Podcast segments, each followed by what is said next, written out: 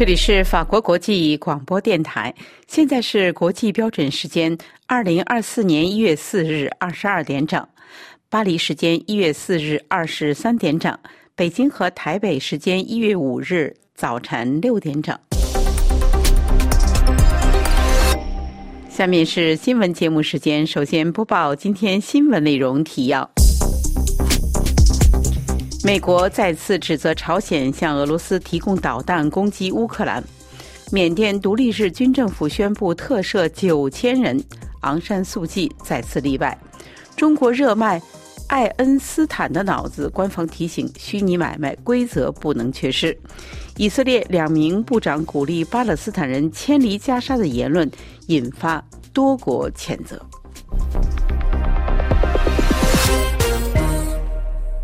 听众朋友，大家好。美国白宫国家安全委员会发言人约翰·科比一月四日表示：“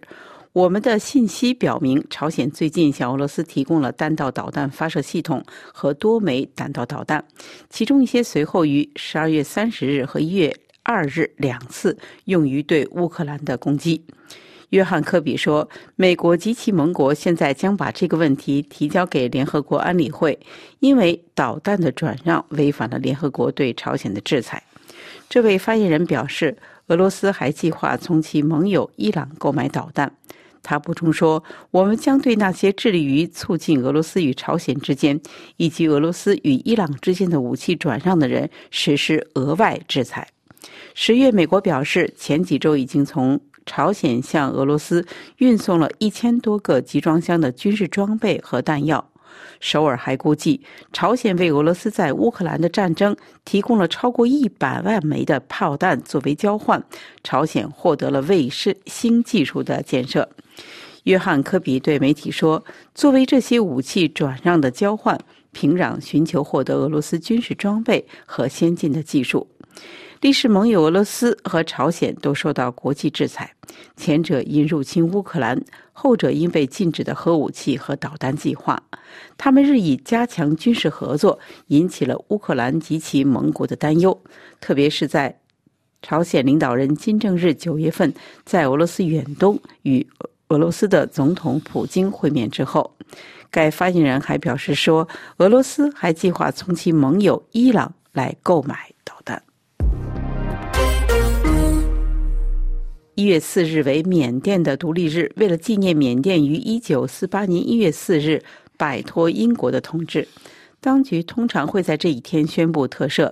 该国国营媒体当天报道说，军政府已经宣布特赦九千六百五十二名犯人，其中包括一百四十名外籍受刑人。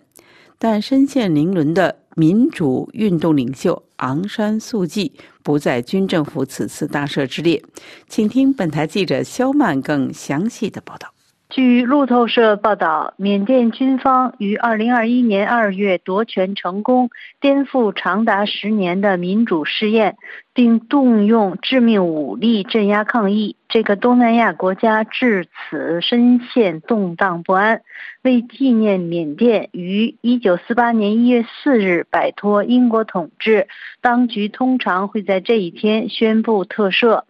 但该国民主运动领袖昂山素姬目前仍被判刑关押，他遭判从煽动选举舞弊到贪腐在内的一系列罪名成立，面临长达二十七年的徒刑。否认所有指控的昂山素姬已经提出上诉，军方坚称。昂山素姬所涉案件由独立法庭负责审理，而且诉讼程序并无问题。缅甸当地媒体报道，在商业首都仰光，民众聚集在阴山监狱外等待受刑人获释。军政府的简短声明则表示，为了维系与其他国家关系，且基于人道考量。一百一十四名外籍的受刑人将得到赦免，他们将被驱逐出境。法新社还报道，与此同时，由少数民族武装团体组成的联盟宣称，已占领军事阵地和对中国贸易的重要边境枢纽。分析指出，这对缅甸军政府构成严重威胁。中国近来热卖爱因斯坦的脑子，官方提醒有风险。请听本台记者阿曼婷更详细的报道。据媒体报道，中国网购平台上有多家店铺售卖爱因斯坦的脑子、好运喷雾等虚拟商品，销量还不错。卖家宣称，付款后自动长到大脑上，智商加一，可赠送亲朋好友等等。比如一家销量靠前的店铺，爱因斯坦的脑子的销量超过四万。其他一些类似售卖该虚拟商品的店铺，有的销量也达到了上千。该商品的价格通常在几分到几毛钱之间，商家也不会真实发货。大部分消费者也明知商品并不是真实的物品，只是通过购买这种带有好的寓意的虚拟商品，获得积极的心理暗示，来缓解备考或者是学习的压力。就此，江苏省消保委一月三号发文表示，商品可以虚拟，规则不能缺失。虚拟的商品虽然能够带来精神上的舒缓，但是在现实世界中仍然要受到法律的诘问。江苏省消保委的文章指出，按照《消费者权益保护法》规定，经营者有提供真实、全面信息的义务。广告法规定，广告不得含有虚假或者引人误解的内容。但是，以爱因斯坦的脑子为代表的虚拟商品，其实是一本正经的宣传本身做不到的增加智力等效果。相关行为游离于法律规定之外。一旦有消费者较真起来，相关商家可能涉嫌侵犯消费者知情权，违反广告法、消费者保护法等法律。以色列两名部长鼓励巴勒斯坦人迁离加沙的言论引发多国谴责。请听本台记者瑞迪更详细的介绍。二零二四年新年伊始，以色列国安部长伊塔马本格威尔在一次内部会议上呼吁犹太定居者在以哈战争结束后重返加沙定居。他并同时表示，有必要鼓励让加沙居民迁往别处的措施。他认为这是正确、公正、有道义也很人性的解决办法。内塔尼亚胡政府内的极右翼代表财政部长比萨列斯莫赫里特此前一天也表达过相同的立场。四日，一些海湾阿拉伯国家就此发出谴责。沙特阿拉伯外交部在一份公报中指出，沙特王国坚决谴责这两位以色列部长的谈话。公报同时呼吁国际社会采取行动，反对以色列政府一再违反各项国际法规的行为。在以色列与哈马斯十一月底达成短暂休战的谈判中发挥了重要作用的卡塔尔，也在一份外交公报中。以最严厉的言辞谴责以色列两名政府官员的相关谈话。公报指责以色列对加沙居民实施集体惩罚。公报指出，强迫加沙居民迁离并不能改变加沙是巴勒斯坦人土地，也将永远如此的事实。科威特也就以色列旨在让巴勒斯坦人，尤其是加沙居民迁移的方案发出警告。联合国人权事务高级专员福尔科尔蒂尔克四日也对以色列政府官员的发言表达深切关注。他在社交媒体推特平台上贴文表示，以色列高层负责人关于计划将加沙走廊的巴勒斯坦平民迁往第三国的讲话令人十分不安。在此之前，美国、法国以及欧盟也都对以色列两名政府官员的相关讲话表达了反对立场。美国国务院发言人二日指出，华盛顿不接受以色列部长近期发表的主张在加沙之外重新安置巴勒斯坦人的声明。中国在南海举行两天海空兵力例行巡航，谴责美菲南海联合巡航挑衅。请听本台记者林兰更详细的报道。与中国素有南海领土争端的菲律宾，在小马克思去年六月就任总统以来，在主权问题上对中国采取日益强硬立场，更加向美国靠拢。据菲律宾海岸警卫队公布的视频，中国舰只去年十二月两次向前往有争议岛礁执行补给任务的菲律宾船只发射水炮。此外，还发生一艘菲律宾补给船与中国海警船相撞事件，中菲双方互相指责对方造成事故。路透社报道指，在此背景下，菲律宾与美国于周三开始在南中国海进行为期两天的联合巡逻，此举可能激怒了北京。中国军方周三宣布，其海军和空军周三至周四在南海进行例行巡航，军方没有说明巡航的具体地点及参与巡航的兵力和飞机数量。军方表示，该战区部队将始终保持高度警惕，捍卫国家主权安全和海洋权益，阻止任何搅局南海制造。到热点的军事活动，中国海军上一次公开的军演是在去年十一月份，去年九月也进行了其他四次演习。美国方面宣布，以卡尔文森号和动力航空母舰为核心的海军战斗群正在南海与菲律宾海军进行演习。声明说，美国海军定期进行此类演习，以加强与盟友伙伴国的联系。这是美菲在不到两个月内举行的第二次联合巡逻，上一次是在去年十一月份，演习共持续了三天。中国周四批评美菲联合军演为挑衅。中国外交部发言人汪文斌在例行记者会上说：“这些演习在南海进行挑衅性军事行动，旨在展示武力，不利于控制争端和局势。”美国国务卿布林肯将于一月四日启程前往中东。其中包括访问以色列，持续就以色列与哈马斯的冲突进行外交斡旋。发言人在新闻发布会上表示，美国国务院马修·米勒表示，布林肯也将在本周前往土耳其、希腊、约旦、卡塔尔、阿联酋、沙特阿拉伯和埃及讨论加沙战争。美国外交特使霍赫斯坦也前往以色列。努力缓和以色列与黎巴嫩真主党之间的紧张局势。该官员说，布林肯将于周四晚间启程，前往一些国家的首都，访问行程包括以色列。这将是以色列与哈马斯开战以来，布林肯第四次到访中东地区，第五次访问以色列。周二，一次对黎巴嫩贝鲁特南郊的袭击，杀死了哈马斯政治局副手阿努里。加剧人们对区域影响的担忧。以色列周三加大力度轰炸加沙地带。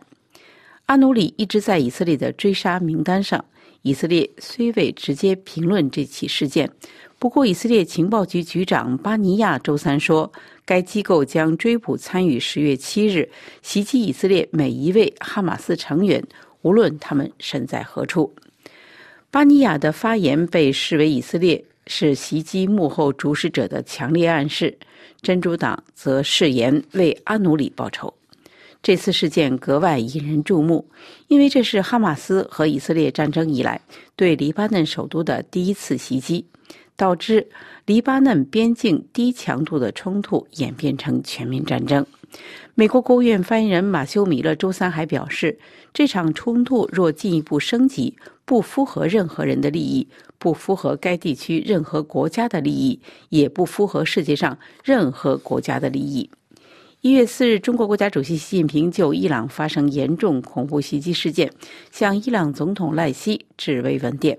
习近平表示，京西贵国克尔曼省发生严重恐怖袭击事件，造成重大人员伤亡。我谨代表中国政府和中国人民，向遇难者表示深切哀悼，向伤者和遇难者家属致以诚挚的慰问。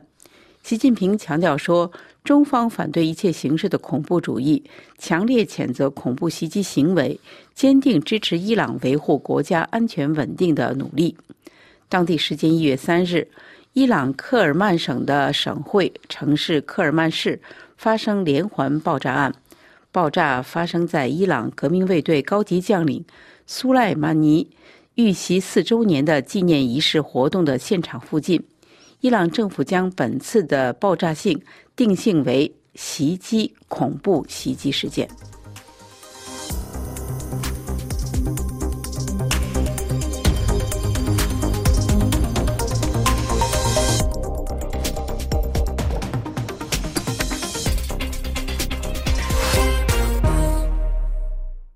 今天是二零二四年一月五日，星期五。这里是法国国际广播电台。下面请听肖曼主持的要闻分析。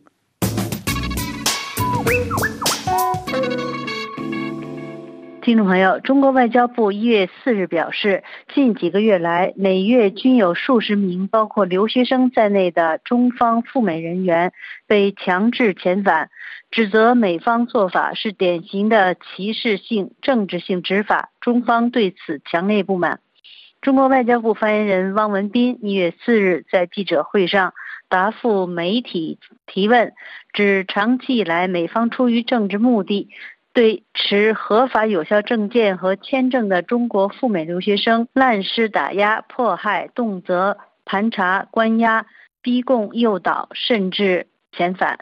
近几个月来，每月均有数十名包括留学生在内的中方赴美人员被美方强制遣返。王文斌称，美方的做法是典型的选择性、歧视性、政治性执法，中方对此强烈不满，坚决反对。敦促美方将欢迎中国留学生的表态落实，撤销错误的行政命令，停止以国家安全为借口打压限制中国赴美留学人员，切实保障中国在美学者学生的安全和合法权益。汪文斌批评说，美国自诩开放包容和学术自由，却错误制定并颁布实施第。幺零零四三号行政令滥用国家安全概念，将学术研究政治化、武器化，一再对中国赴美学生实施盘查、滋扰、遣返，严重损害中国留学人员合法权益，严重毒化两国人文交流的氛围，严重违反两国元首关于加强和便利两国人文交流的共识。同中美两国人民开展友好交流的共同愿望背道而驰。汪文斌补充说，中方敦促美方将欢迎中国留学生的表态落到实处，撤销错误的第一零零四三号行政令，停止以国家安全为借口打压限制中国赴美留学人员，切实保障中国在美学者学生安全和合法权益。多年来，美国情报部门一直警告说，与中共军方有关的中国留学生和学者在美从事间谍活动和知识产权盗窃行为，给美国带来国家安全风险。公开资料显示，第幺零零四三号行政令是时任美国总统特朗普于二零二零年五月二十九日签署的总统公告。目的在禁止与中国人民解放军有联系的中国留学生获得 F 签证或 G 签证。该行政令于二零二零年六月一日生效，并实施至今。同年五月，一名计划赴美留学的中国学生，因他的父亲是中国的警察而被美国使领馆拒签。当时，美国大使馆证实，美方停止颁发签证给中共移民局。安全部、公安部等现役人员的配偶和子女。二零二零年的九月十日，路透社报道称，已有上千名中国公民的签证被撤销。二零二一年六月，在一份三百一十名学生参与的拒签调查中，大部分被拒签的学生本科曾就读于国防七校和北京邮电大学，或者受到国家留学基金委员会的资助。拜登政府执政后，从2021年5月恢复向中国留学生发放签证，同时开始检查中国留学生的手机，并遣返有问题的中国留学生。2021年8月，三名中国留学生在美国休斯顿机场入境时被美国海关遣返，原因是他们的手机内有军训照片。被美方认为是受到中共当局资助的，怀疑他们有军方背景。据中国环球时报一月四日报道，有中国留学生目前入境美国时遭到无端粗暴盘问，甚至遣返。近月，多名中国留学生近期入境美国时遭到长时间的盘查，并被检查手机、电脑等随身电子设备。一些学生的签证被注销。被告知五年内不得入境美国。二十年来，中国留学生赴美人数的规模经历了过山车式的动荡，外国留学生在中国的人数也是如此。二零二三年十二月底，一份韩国官方报告显示，韩国赴中国留学生的人数六年来减少近八成。分析认为，韩国赴华留学生减少的主要原因是中国经济增长势头放缓，以及曾经采取的严格疫情防控措施。此外，有多项民调显示，对中国持负面态度的韩国人近年来持续增多，尤其是年轻人。听众朋友，以上是今天的要闻分析，由肖曼编播，感谢玉丽的技术合作，也感谢收听。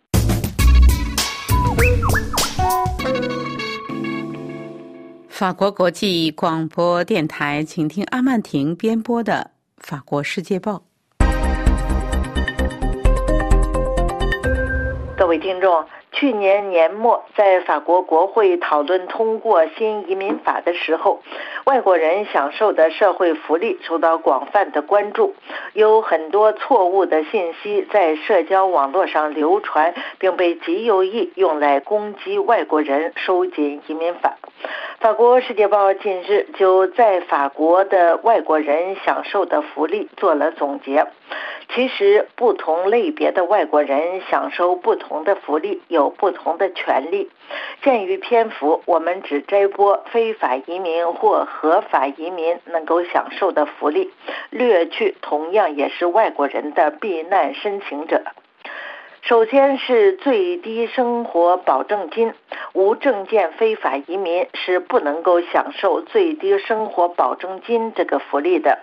至于有合法居留的外国人，如果他们五年来都拥有含工作许可的居留的话，而且如果收入低于一定标准的话，就可以申请主动团结收入，也就是最低生活保证金。居留卡卡的持有者等等可以免除这五年的等待期。如果是独自生活的话，主动团结收入的金额是每月大约六百零七欧元。根据最新的有关二零一五至二零一七年期间的公开数据，领取主动团结收入福利的人中有百分之十四到百分之十六是非欧洲的外国人。有些上了年纪的外国人可以享受老年人团结津贴，以前叫最低养老保证金。独自一个人生活的话，每月可以拿到的最高金额是九百六十一欧元。二零一四年的一项研究认为，老年人团结津贴受益人中的三分之一是外国人。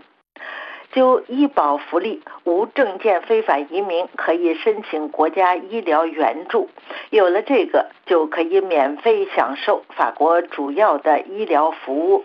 但是，超过社会保障报销上限的费用，例如配眼镜或者是看牙时医保不报销的部分，要有自己解决。理论上来说，无证件者要在法国居住三个月之后才能够享受国家医疗援助，并且需要接受当局对申请者的经济状况进行调查。但是实务中这些是很难验证的。截至二零二三年年底，大约有四十五万名无证件的外国人享受国家医疗援助。有合法居留的外国人，无论是否有工作，都可以享受全民医疗保险。也就是说，国家的医疗保险机构报销大部分的费用。在法国居住三个月之后，如果收入低于一定金额的话，有合法居留的外国人还可以享受团结健康补充保险。也就是说，国家医疗保险机构不报销的部分，就可以在补充保险这里报销了。这和有法国国籍的法国人是一样的。就住房福利，到目前为止，无证件非法移民可以像法国人一样享受紧急住宿。但是新移民法不一样了，根据新移民法。收到离境令的非法移民就没有了享受紧急住宿的权利，除非是处于非常严重的困境。至于有合法居留的外国人，到目前为止，他们可以像法国人一样，在收入低于一定标准的时候，享受各种住房补贴，可以申请社会住房，并拥有可执行的住房权。但是，根据新移民法，只有在法国居住五年或者在法国工作三个月的外国人才能够获得住房补贴。不过，外国学生是例外。外国学生仍将拥有立即获得住房援助的权利。另外，也只有在法国居住五年或工作两年半的外国人才能够获得可执行的住房权。就家庭福利，无证件的非法移民是什么家庭福利都不能够享受的。至于有合法居留的外国人，到目前为止，他们可以像法国人一样享受家庭福利，前提是他们的孩子和他们一起在法国生活，并且孩子们要生在法国或者是合法的抵达法国。但是，根据新移民法，只有在法国居住五年或工作两年半以上的外国人才能够拿到家庭补贴。但是也有例外，比如有十年居留的外国人就不受这个限制。就交通福利，法国的法律要求某些地区的交通运营商将最贫困的人口提供百分之五十的价格减免，无论他们是否在法国拥有合法的身份证件。有合法居留的最贫困的人，他们通常可以像法国人一样享受所居住城市或地区所提供的社会交通补贴，有时补贴的费用高达交通费的百分之七十五。各位听众，以上是法国《世界报》摘要节目，本次节目由阿曼婷编播，感谢收听。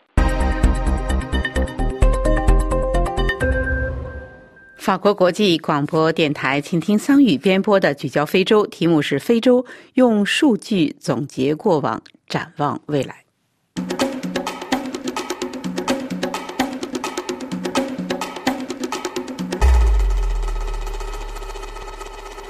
各位听众，大家好。非洲是未来的大陆，对非洲的乐观主义年复一年的得到证实。而非洲大陆巨大和尚未探明、尚未开采的自然资源，以及快速增长的人口，持续吸引着各路野心家和投资者。然而，人人都知道这是个前途无量的大陆。问题是如何对前景加以利用？换句话说，投资哪些行业，投资哪些国家，却是只有专家。能够回答的问题。专门从事非洲市场情报分析的咨询公司 Activator HQ 在其最新发布的二零二四年非洲最佳商业机会的晴雨表中，尝试对以上问题给予具体回答。该咨询平台连续七年聚焦非洲三十多个不断增长的市场、行业、价值链所提供的商业和投资机会，评选非洲值得关注的一百个最佳商业机会。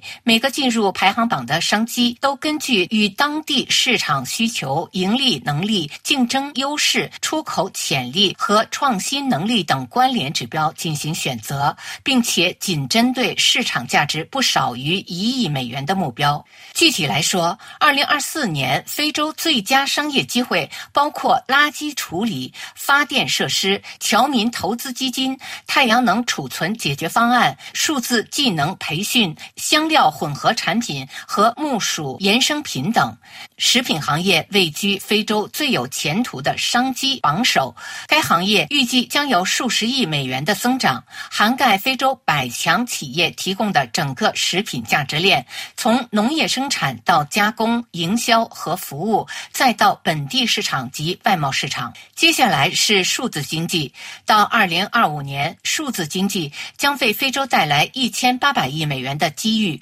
数字技能培训和服务外包代表着一个战略性但尚未充分开发的市场，包括网络安全、数据分析、数字营销和软件开发等。许多国际公司追随全球化浪潮，将部分。分服务外包给在生产和劳动力成本方面更具优势的国家。根据2023年版全球外包服务地指数的披露，七个非洲国家成为服务外包投资的首选目的地。该排名由美国科尔尼战略咨询公司设立，评估了全球78个国家的外包投资情况。在非洲，埃及虽然比上一届排名下降了八位，但仍居非洲第一，世界第二十三位，领先于世界第二十八位的摩洛哥、第三十二位的毛里求斯、第四十一位的肯尼亚、第四十五位的加纳和第五十九位的南非。除了食品和数字经济之外，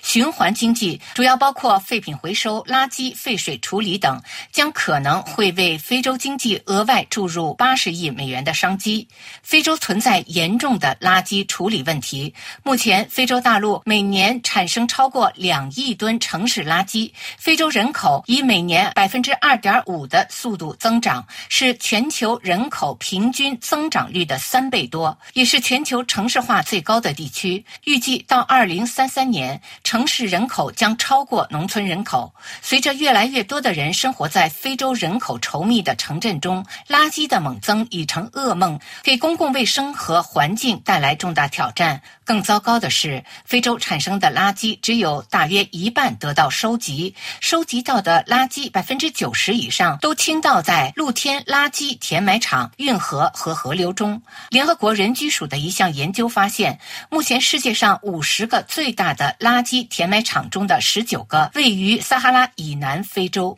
如果仅产生全球城市垃圾约百分之十的非洲，承担着世界近一半的垃圾处理工作。那么，垃圾处理预计将在未来几年吸引全球大量投资。最令人兴奋的新兴机遇之一是将非洲垃圾转变成非洲迫切需要的资源——电力。垃圾发电是一项成熟的技术，以帮助多个欧洲国家解决垃圾处理问题。仅2022年，欧洲的垃圾焚烧发电厂就生产了一万四千兆瓦的电力。法国有一百二十六座垃圾焚烧。发电厂，德国有一百二十一座。截至二零二三年十月，整个撒哈拉以南非洲地区只有一座运营中的垃圾焚烧发电厂。由于百分之四十的非洲人口仍然无法用上电，垃圾发电是一个充满希望的机会，可以一举解决非洲大陆的两大问题。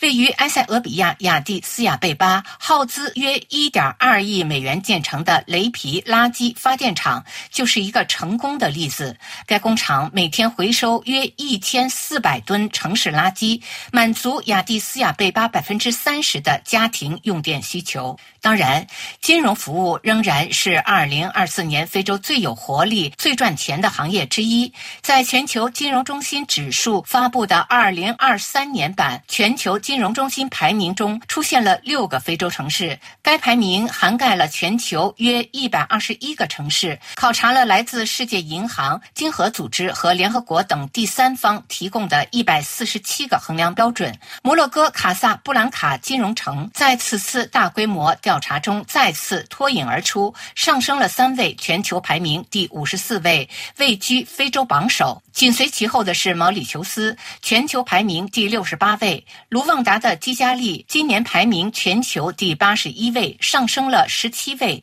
接下来是南非的约翰内斯堡和开普敦。值得一提的是，南非经济大都市约翰内斯堡作为非洲重要金融中心的声誉，因被国际金融行动特别工作组。列入非法资金流动国灰名单而遭重创，从上年的全球排名第六十九位跌落到八十三位。Activator HQ 创始人兼首席执行官约翰·保罗·瓦哈在谈到二零二四年非洲可重点投资国时表示。塞内加尔、埃塞俄比亚、坦桑尼亚、科特迪瓦、卢旺达、布基纳法索、冈比亚和贝宁等经济体，二零二四年可能会实现百分之六以上的增长，是国际货币基金组织预测的全球经济增长率的两倍。此外，非洲在粮食安全、房地产、金融、教育、能源等关键领域的赤字，正在激发非洲大陆越来越多的初创或成长企业的创新能力。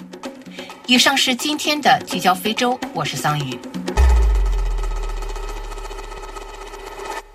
法国国际广播电台请听瑞迪编播的生态健康科技专题节目。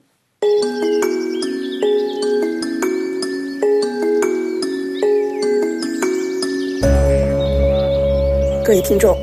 人们常常会在新年到来时许愿痛下决心要兑现不曾实现的诺言。在圣诞与新年家庭聚会、有人会餐的开怀畅饮之后，您是否也会加入新年戒酒一个月的活动，让节庆期间超负荷运作的肝脏稍作休息呢？源自英国的新年戒酒一个月，或称元月戒酒活动，传入法国已经进入第五年，它正吸引越来越多的参与者。人们开始意识到酒精过量对人体的伤害，而世代更替，年轻一代的饮酒行为也在改变。与法国每年十一月的戒烟月主旨相似，新年戒酒一个月活动的主旨是邀请所有人在自愿的原则上，在新年第一个月停止饮用含酒精饮料一个月。对于每日离不开酒杯的人来说，戒酒一个月当然是一次不小的挑战。而戒酒一个月活动可以让他们不再孤单，感觉与许多相识或不相识的人一道，共同面对。更何况，法国社会的饮酒传统使得不喝酒的人在某种程度上感到一种社会压力，好像必须提出不喝酒的理由。戒酒月活动也可以逐渐让不喝酒行为不再被看作是异类。这样的倡议当然首先是出自健康考量。从公共卫生角度来看，学界认为，癌症、各种心血管疾病、消化系统疾病、精神疾病等大约六十种疾病都直接或间接与饮酒有关。在法国，饮酒过度是导致入院治疗的第一大因素。每年大约有四万五千人因与饮酒有关的疾病丧命，是法国第二大本可以避免死亡的因素。法国公共卫生署的数字显示，百分之二十二的法国人饮酒量其实超过建议用量。建议用量是每周十杯，一天不超过两杯。一周七天中，应当有几天完全不沾酒。不过，新年戒酒一个月活动虽然与戒烟月的原则相同，但并没有法国政府出面支持。活动的倡导者是一些诸如抗癌联盟、市政府以及一些医生团体、互助医保机构等民间团体。巴黎人报不久前披露，全法四十八名医生及戒瘾专家去年十一月二十一日曾致函不久前才辞职的卫生部长欧黑利安·胡索，批评政府不作为的消极态度。他们认为这样的行动有积极的作用。每个人可以借此来审视饮酒在其生活中的地位，也自愿面对一个特定且有限的时间段戒酒的挑战。这项活动既不是宣传一种行为规范，也不带有任何说教意图。但是，时任卫生部长欧黑连·呼索十二月中旬在一次电视采访节目中表示，他对政府是否应当出面推动一场指点国民在一个月内如何过日子的活动表示怀疑。但他自己会身体力行，借助这样一种集体性的活动停止饮酒。政府部门对这项活动的消极态度被怀疑是来自酒业利益团体的压力。法国总统马克龙就常常被批评不敢惹怒酿酒业者。当然，在法国饮酒通常是指饮用葡萄酒。其实，虽然法国葡萄酒全球闻名，但法国人的饮酒习惯也在悄然改变。首先，酒民的数字已经多年呈现下降的趋势。最新的一项调查显示，2022年每天或几乎每天饮酒的人占人口比例百分之十一，与2015年相比下降了五个百分点。而在1980年的首次调查中，全国有一半人口每天或几乎每天要喝酒。饮酒习惯仍然普遍存在，只是不再是经常性的行为。近一半的十八岁以上法国人只是间或饮酒，这一水平与二零一五年的调查无异。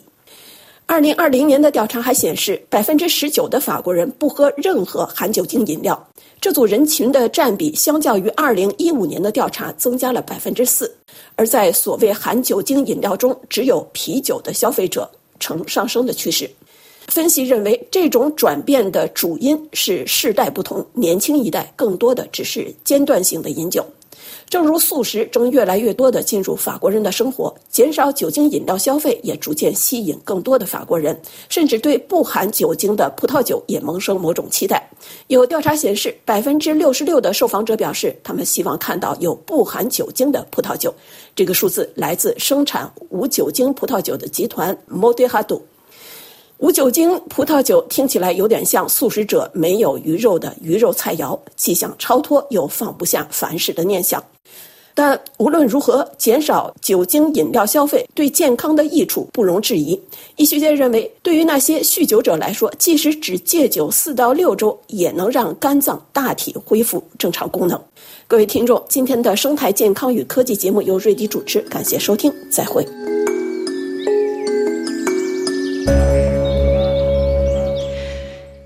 这里是法国国际广播电台，下面为您重播艾米编播的国际纵横。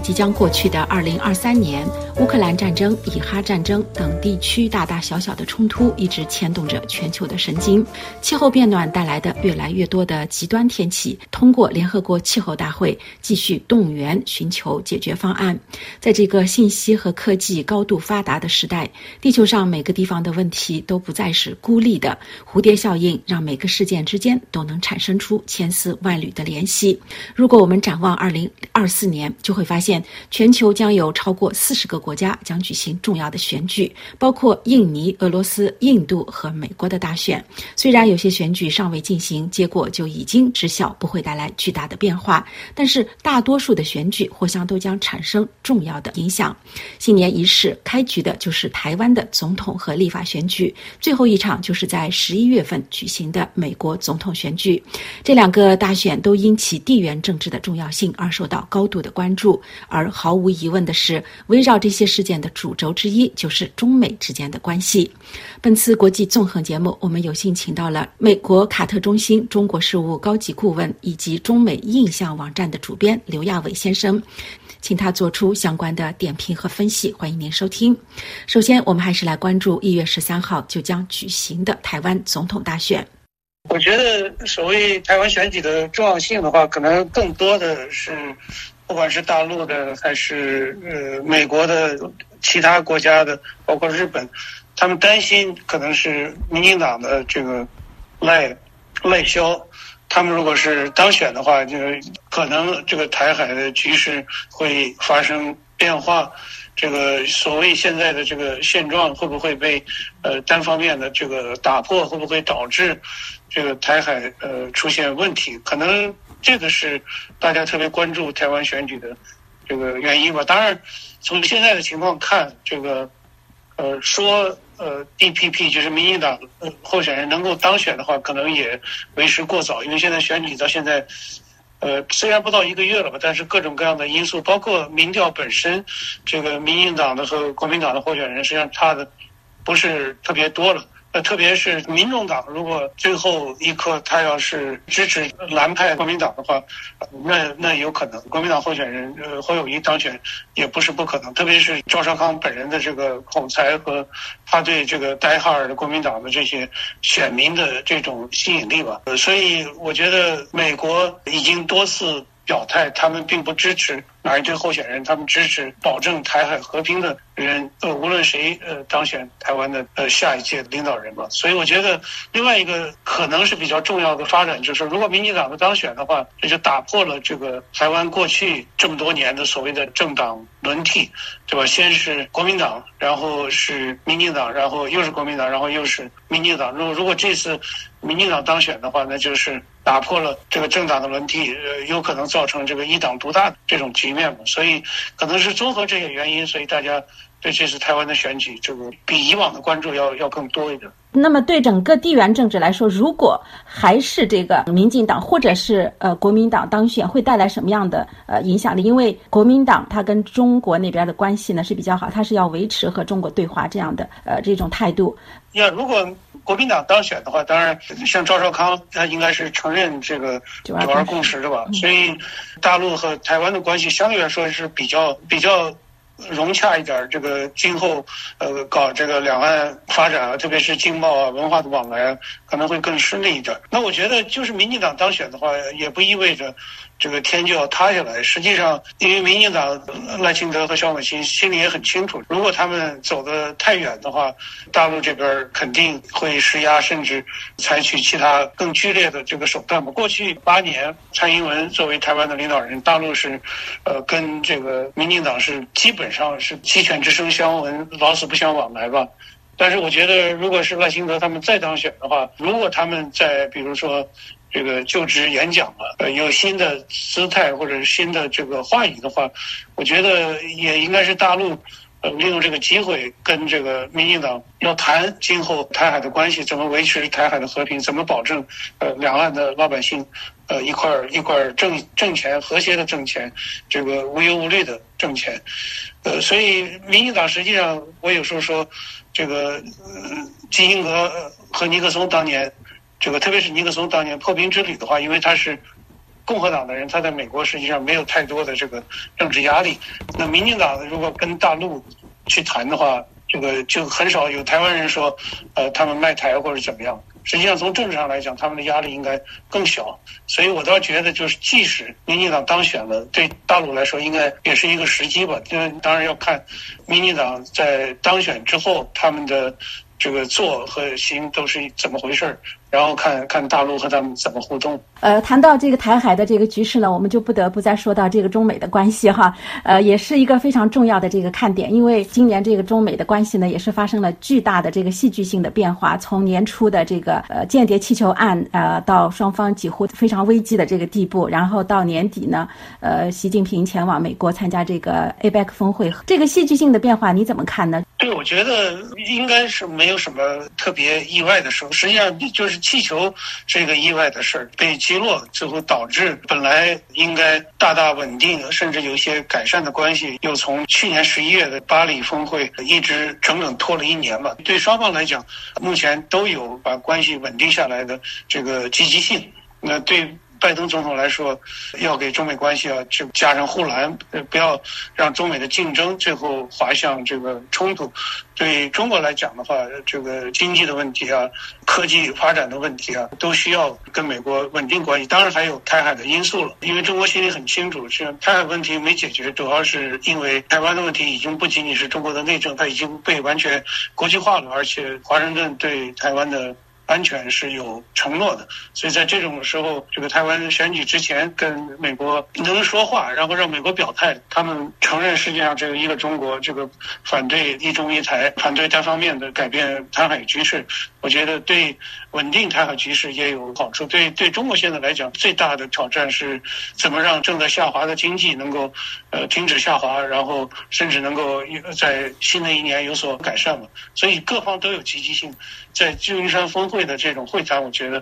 呃，应该是最后就是双方的面子，其他所有的因素都考虑在内的话，最后是呃水到渠成吧。关于中国国内的这个情况呢，呃，现在各种社会问题、经济问题也都是牵动着整个全世界的。那现在呢，我们也看到这个中国的呃火车头的这个地位呢，也正在可能会被印度或者越南给分掉一部分。那么明年四月份呢，印度也要面临选举，然后到年底呢，还有。美国也要选举，中间呢还有英国、印度尼西亚等很多个国家，包括好像有四十几个国家。俄罗斯是三月，就是从台湾开始一直到年底的美国。那么全世界的局势呢，可能都会在发生变化。对于明年这个全世界这个政局的这个前瞻，呃，你有什么有什么样的看法可以跟我们分享一下呢？我觉得各国都在搞选举嘛，对对中国来讲，这个应该是无形中有点压力吧。俄罗斯的选举和和印度的选举，可能估计都都是莫迪和和和普京继续继续当选吧。这个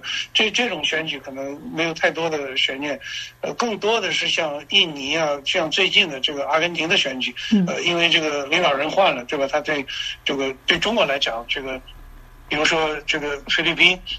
呃，选举之后，杜特尔特离开了，然后新的这个小马克思上来以后，菲律宾的对华政策就出现了这个大幅度的这个变化，导致呃现在南海局势反而比台海这个更加更加紧张。当然，对整个这个世界的局势，呃，是和中美关系影响最大的，应该还是明年年底的这个呃美国的大选。呃，美国的大选现在看这个情况呢，民主党应该就是拜登是候选人了。这个虽然美国的选民对拜登的年龄。呃，有有很多的这个持保留保留意见吧，这个，然后共和党这边目前看候选人应该是特朗普吧，当然特朗普有可能被被判有罪，那最后会是一样什么样的情况我们也不知道，但是如果是共和党，不管是特朗普还是呃其他候选人当选的话。中美关系可能会出现更大的这个摇摆，呃，甚至这个变化吧。因为共和党人，特别是你现在要听这些候选人在辩论中讲到中国的话，这个远远要比这个特朗普当年呃搞贸易战和拜登现在的这个对华政策要严峻的多。虽然竞选的言辞不能被当做这个治理的这个政策。但是共和党如果上来的话，呃，所谓旧金山共识，简单的来讲的话，至少旧金山共识可能会受到这个很大的冲击吧。所以从从这个呃对全球和中美关系的影响来讲，这个美国的选举应该是最重要的。那在特朗普如果真的再和拜登再再发生二零二零年的戏剧性的那种变化的话，那对美国这个全世界的民主的灯塔的这个地位，您认为会带来什么样的后果呢？我觉得从总的来讲的话，这个美国的政治制度肯定是出现了很多问题。这个，呃，二零二零年这个国会山的这个暴动，呃，也让很多美国人突然意识到，这个他们自己的这个政治制度并不是这个，呃，完好无损，甚至说美国是世界其他民主国家的灯塔，可能，呃，也是这个，呃，并不是那么那么实在。但是我觉得无论怎么样，这个美国。有足够的这个纠错的能力，呃，美国这个选民也有足够的韧性，呃，让这个持续了呃二将近二百二百五十多年的这个美国的民主不会呃因为一个人或者是一件事儿，呃就呼啦啦是大厦死嘛。所以我觉得对美国呃民主制度我还是有有信心，这个。肯定会出现各种各样的问题，肯定会出现前所未有的危机。但是，美国的老百姓，美国的这个三权的分立，呃，最后可以呃纠错，让让美国呃度过有可能出现的这个宪政危机。非常感谢刘亚伟先生接受法广的专访，感谢您的收听，也祝听友和网友们圣诞快乐，平安喜乐。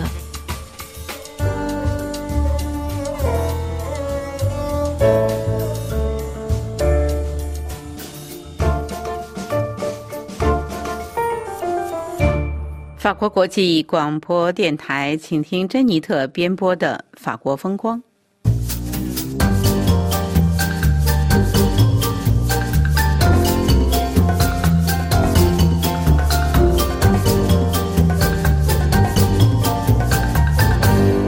各位听众，今天要为大家介绍的是拿破仑在科西嘉岛的故居。拿破仑波拿巴的故居被列为历史古迹，并于1967年成为国家博物馆。阿雅克肖波拿巴拿破仑家族的历史可以追溯到15世纪末。法兰切斯科是拿破仑波拿巴在科西嘉岛建立的第一位波拿巴家族，绰号为萨尔扎内摩尔人，得名于他的家族所在的意大利小镇的名字。十七世纪末，巴拉巴家族搬进了这座房子的一部分，从此以他的名字命名。他们试图一点一点的接管整个房子，一层一层，甚至一个房间一个房间的来接收。因为科西嘉的习俗将财产细分到了一个极端。一七六六年，经过长期的家庭谈判和几次的利益联姻，这个家成为巴勒巴街上最重要的地方。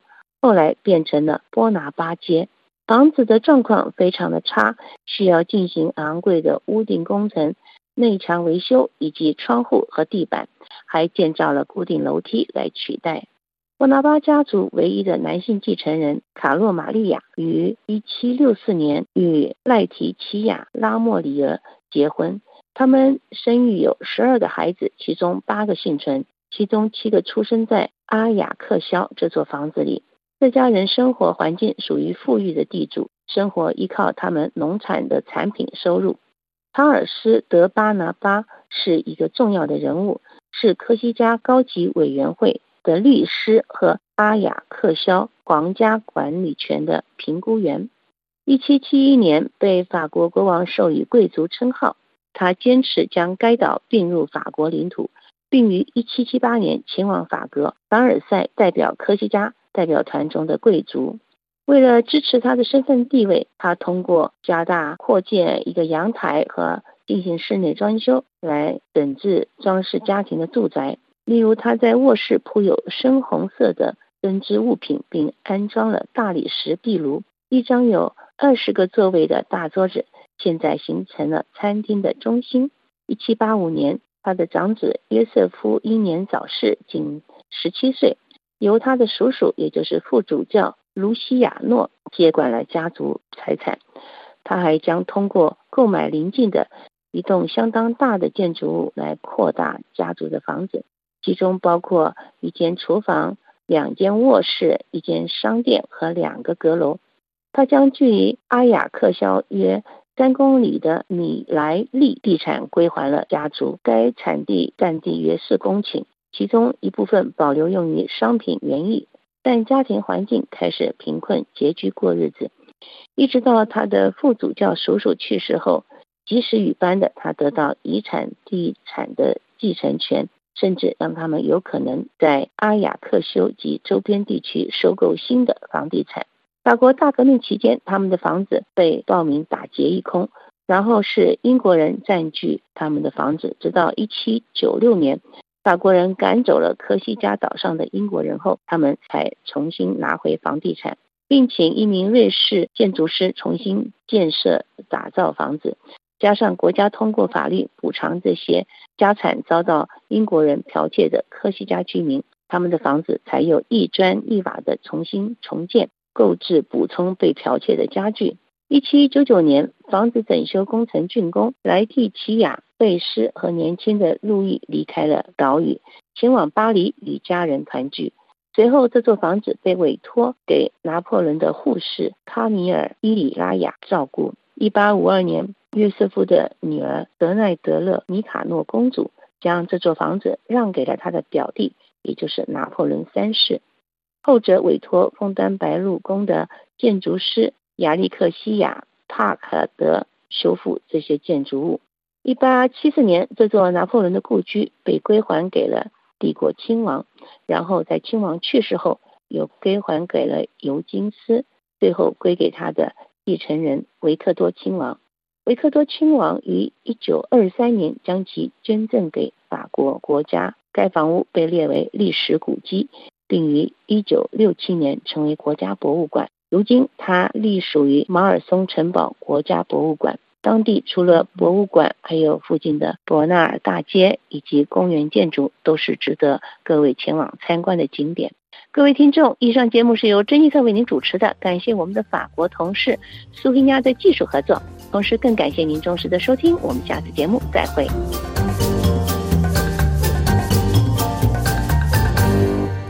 这里是法国国际广播电台，下面最后一次为您播报今天新闻内容提要。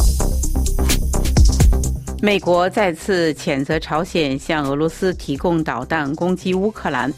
缅甸独立日军政府宣布特赦九千人，昂山素季再次例外。中国热卖爱因斯坦的脑子，官方提醒虚拟买卖规则不能缺失。以色列两名部长鼓励巴勒斯坦人迁离加沙的言论，引发多国谴责。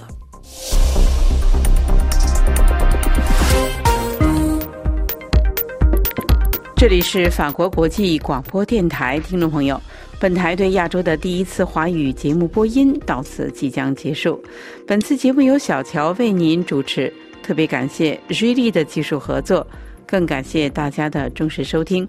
我们明天同一个时间再会。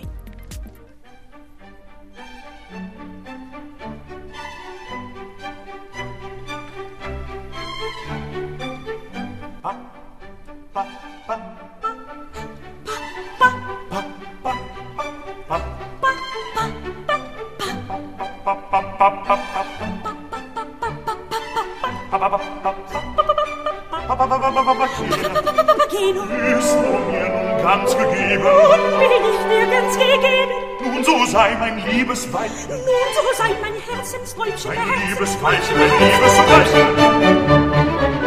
Welche Freude wird das sein? Welche Freude wird das sein? Wenn die Götter uns bedenken. Wenn die Götter uns bedenken. Unsere liebe Kinder schenken. Unsere liebe Kinder schenken. So liebe kleine Kinderlein. Kinderlein.